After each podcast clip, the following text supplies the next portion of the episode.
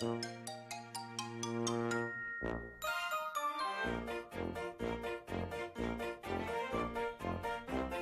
森の兄の予祝パワー放送局はい、ということで今日も始めていきたいと思います。青森の兄、改め青森の兄です。お兄ちゃんだよえーということで始めていきたいと思うんですけども、えー今日の話はですね、分類で言うとこう、スピリチュアルになるか何になるかわからないんですが、下ネタなのかと言われてしまうと、下ネタになってしまうかもしれないんですけども、あのーまあ、時折ですね、時折でもないですよね、あのー野原で何かこうね、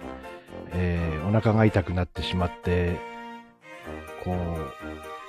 う、まあ一回だけ言いますね。あの、一回言わないと多分話が通じないと思うので、えー野原でこう、野原とか海辺とかいろいろあると思うんですけど、そこでこう、うんちをしてしまうと、見たこともない、こう、ハエがやってくるんですね。えーそのハエはですね、ギラギラしてて、こう、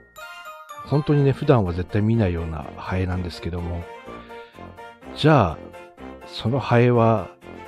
どこから来たのかっていう話なんですよ。で、あの、この話をですね、あの、そこの部分を金と置き換えますと、人体から出たこう金に対して、ハエが来る、銀ハエ、金ハエがやってくるっていう話なんですけども、兄の仮説がありまして、これはこう、出会いの法則と、出会いの法則とっていうとあれなんですけど、同じかもしれないんですけども、あの、実はハエは、そこに、銀ハエ、金ハエはそこに金が出るのを分かっていたと思うんですよ。なので、すごい遠くにいると思うんですね。普段全然見ないので。すごい遠くからものすごい勢いでそこに金が生まれることをあらかじめ分かっていて、すごい勢いでやってくると。なので金が生まれた瞬間から、もうものの数秒しないうちに見たことのもない生物に囲まれてしまうっていうことが起きるんじゃないかなっていう話で、えーこれをこう、難しく難しく言わないとこう、なんて言うんでしょうね。ゼロ地点みたいな話で、例えば交通事故に遭うときに、あと3分とも言わず3秒でもいいんですかね。家を出るのが遅れていたら、電話を取っていたら、子供がなんかして出発していなかったらってあると思うんですね。またあのその飛行機の墜落でも、あのその飛行機に何かの事情で乗ることができなくなっていて断念していたらっていうことがあると思うんですけども、これはですね、もう決まっていたんじゃないかなっていう仮説ですね。で、それを分かっている集団が地球上にいるみたいな話なんですよ。なのでこう、儲け話でもないですけど、お金、本当の金をね、お金に置き換えると、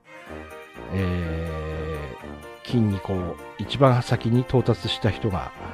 一番大きな量の金を得るっていうことも多々あるでしょうし、またその金の仕組みを理解して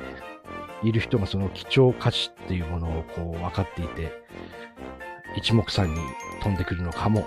しれません。えー何を言いたいかというと、えー金杯銀杯はそこに金が生まれるのを分かっていて、遥か彼方からやってきてるんじゃないかなっていう、えーちょ、ちょっと、酒を一杯飲んだくらいの妄想として聞いていただければいいんじゃないかなと思うんですけども、今日はですね、ゼロ地点というお話でした。えータイトルをこれでゼロ地点にしたら、えーすごい不評になってしまうかもしれないんですけども、あえてこのゼロ地点のお話をちょっと撮りたくなったのでしてみました。えー深いのか浅いのか汚いのか綺麗なのかわかりませんが、